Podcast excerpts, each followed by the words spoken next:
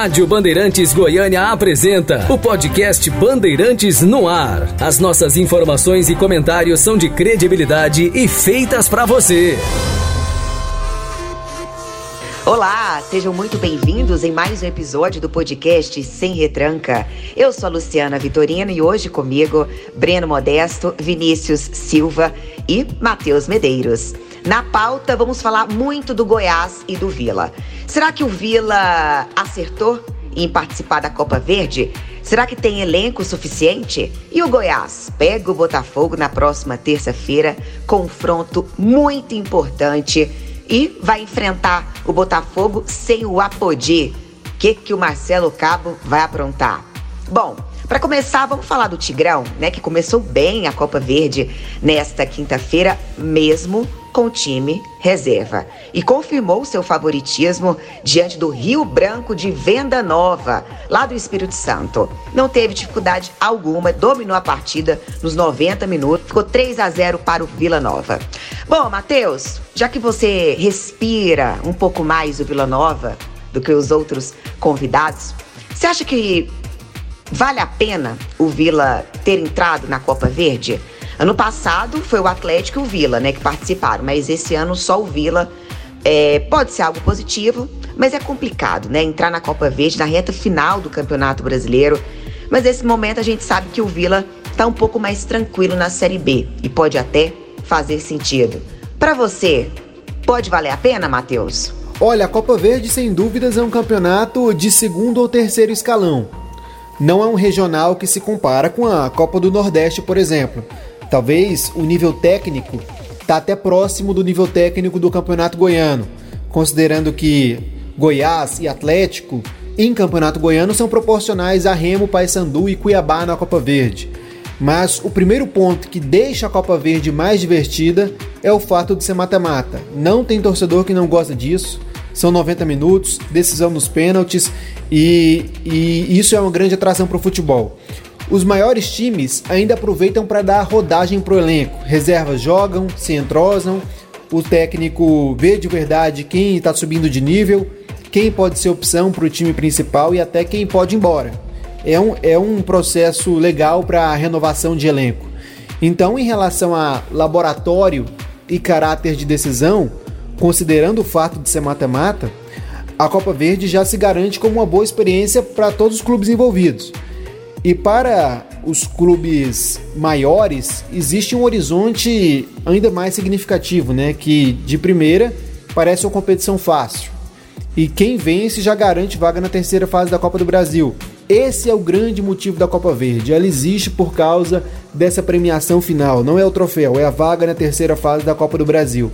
Aí muita gente questiona: ah, mas na primeira e na segunda fase da Copa do Brasil pega times do mesmo nível e ganha até mais dinheiro, porque acumula as premiações, né, da primeira e da segunda fase. Não é assim, porque a gente já viu e já cansou de ver times pequenos eliminarem Vila Nova e Goiás nas primeiras fases da Copa do Brasil. E nem sempre são times pequenos. E mesmo que sejam, jogam muito mais empenhados quando é Copa do Brasil. Eles jogam muito mais empenhados do que na Copa Verde. Tem premiação, tem o tamanho da competição, Copa do Brasil é ambiente de guerra então, a Copa Verde acaba se tornando um caminho talvez mais acessível. São mais jogos, mas talvez mais acessível. Enquanto a Copa Verde é um nível abaixo, com menos pressão, a Copa Verde é um nível abaixo, com menos pressão e com um atalho incrível para a terceira fase da Copa do Brasil. É como se fosse uma chance extra. Se não for campeão agora, pode tentar de novo, mas vai ser mais difícil. São sete jogos para quem chega na final, mas tem clube que prefere arriscar os dois jogos da Copa do Brasil. E aí, cada clube tem que se adaptar à realidade do próprio elenco. Se tem jogador suficiente para fazer essa competição em paralelo, ótimo. Agora, se o Vila faz um bom negócio jogando a Copa Verde, pela situação atual, sim. Se o Vila estivesse disputando o G4 da Série B, seria terrível. Agora o time está no meio da tabela, duas vitórias garantem o Vila Nova provavelmente com sobras na Série B e faz uma ótima campanha no segundo turno. E tem que pensar assim em renovação e em manutenção para o time de 2022. A Copa Verde acaba sendo um, até um presente para o Vila. Pode o Igor Magalhães vai poder testar os reservas e provavelmente pode colocar os titulares para jogarem as fases mais adiantadas da Copa Verde. A Copa Verde é um nível abaixo, com menos pressão e com um atalho incrível para a terceira fase da Copa do Brasil. É como se fosse uma chance extra. Se não for campeão agora, pode tentar de novo, mas vai ser mais difícil. São sete jogos para quem chega na final, mas tem clube que prefere arriscar os dois jogos da Copa do Brasil. E aí, cada clube tem que se adaptar à realidade do próprio elenco. Se tem jogador suficiente para fazer essa competição em paralelo, ótimo. Agora, se o Vila faz um bom negócio jogando a Copa Verde, pela situação atual, sim. Se o Vila estivesse disputando G4 da Série B, seria terrível. Agora o time está no meio da tabela, duas vitórias garantem o Vila Nova provavelmente com sobras na Série B e faz uma ótima campanha no segundo turno. E tem que pensar assim em renovação e manutenção para o time de 2022. A Copa Verde acaba sendo um, até um presente para o Vila. Pode o Igor Magalhães vai poder testar os reservas e provavelmente pode colocar os titulares para jogarem as fases mais adiantadas da Copa Verde. E além de tudo, é a grande chance de terminar o ano com mais um título, depois do título da Série C e a derrota na final do Campeonato Goiano.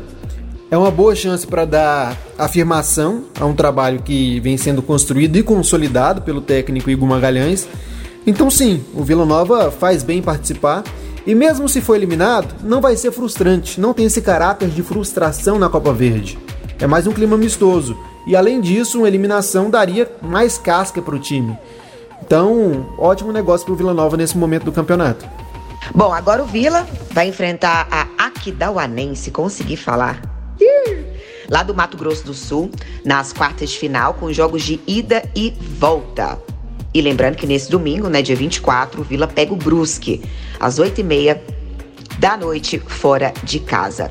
Agora vamos falar um pouquinho do Goiás? Expectativa, Goiás vai pegar o Botafogo na próxima terça-feira, na Serrinha depois de ter empatado com Londrina, né? E perdeu a chance de encostar na liderança da Série B. Botafogo é um forte candidatíssimo ao acesso, tem tudo para voltar à Série A. Seria uma zebra o time carioca não participar da elite do futebol brasileiro no ano que vem.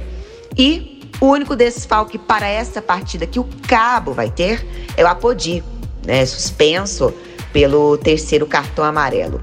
Então, ele vai ter que pelo menos fazer uma mudança, mas eu acredito que ele vai ter que fazer outros ajustes, né? A gente viu que o o Goiás ele não tem tido atuações é, atuações boas, né, jogo a jogo. E geralmente precisa de uma semana de treino para a gente ver aquele Goiás mesmo jogando bem os 90 minutos. Bom, Breno, para você, é, você acha que o Marcelo Cabo vai fazer muitas mudanças? O que, que ele vai aprontar ali na lateral? Você acha que ele vai puxar o Dieguinho? Oi, Luciana. Muito obrigado pelo convite. E um abraço para todos que estão ligadinhos aqui no, no podcast Sem Retranca. Bom, para esse jogo contra o Botafogo, sem a presença do Apodi, eu optaria pelo Dieguinho. Eu recuaria ele para a lateral direita, que é a posição de origem dele, e, e jogaria com Caio Vinícius ali no lugar do Dieguinho no meio-campo. Acho que essa seria a saída mais viável para o Marcelo Cabo escalar o Goiás contra esse Botafogo, esse Botafogo que hoje está a três pontos do Goiás, que é sim um concorrente diretíssimo a uma dessas quatro vagas na Série A do ano que vem. É, o, o, Goiás, mesmo ganhando, ele não consegue passar o Botafogo por conta dos, dos critérios de desempate, porém é um jogo crucial. É um jogo crucial porque após esse ele tem a Ponte Preta. Ponte Preta que luta contra o rebaixamento e são dois jogos em casa e que o Goiás pode sim se aproximar muito da Série A do ano que vem. Então, é, sem o Apodi, eu iria com o Dieguinho na lateral direita. É, eu tô com você também, viu, Breno? Acho que o Marcelo Cabo vai fazer exatamente isso que você disse. E muita gente fala que o Apodi é, não é tudo aquilo que ele já jogou no passado. Será que vai fazer muita falta nesse jogo contra o Botafogo? E aí, Vinícius, o que, que você acha? Eu acho que não vai fazer falta, não. E você? Olá, Luciana. Olá, amigos do Sem Retranca. Eu acho que o Apodi vai fazer muita falta pro Goiás. Ele é uma válvula de escape do time. Ele apoia muito bem. A velocidade dele ajuda muito o ataque do Goiás.